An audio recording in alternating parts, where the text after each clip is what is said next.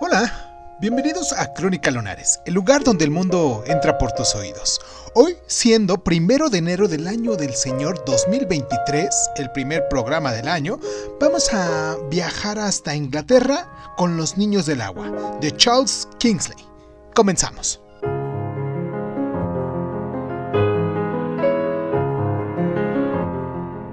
Confundido a menudo con un libro infantil, Los Niños del Agua, la obra maestra de Charles Kingsley, fue, publicada por primera vez en el Macmillan's Magazine, solo cuatro años después del origen de las especies de Charles Darwin, y la historia va más o menos así.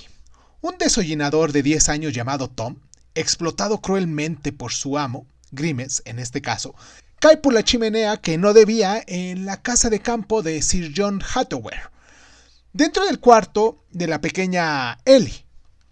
Esto eh, provoca un gran alboroto y Tom, confundido con un ladrón, es perseguido por toda la finca y se ahoga en un estanque, pero no muere.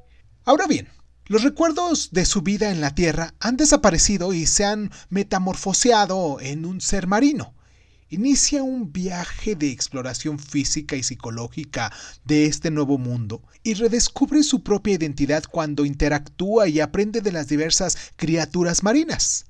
En este reino acuático, Tom descubre las enseñanzas de la señora Duashua Wom Dunevi y se transforma en un pulcro caballero victoriano.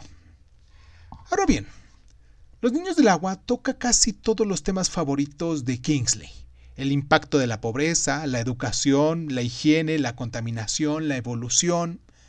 En la regeneración espiritual de Tom, Kingsley presenta una visión de la naturaleza como parte de una herramienta de la realidad divina. Y es en este aspecto de una novela cuando demuestra que es capaz de presentar la teoría de la evolución como una serie de parábolas donde Kingsley da lo mejor de sí. Y aún más interesante, también es capaz de articular e interactuar con ideas sobre la degeneración de las especies que tardarían todavía un cuarto de siglo en convertirse en una moneda corriente en el género novelístico. Ya en 1887 se publicó una edición especial de la novela para conmemorar la muerte de Kingsley.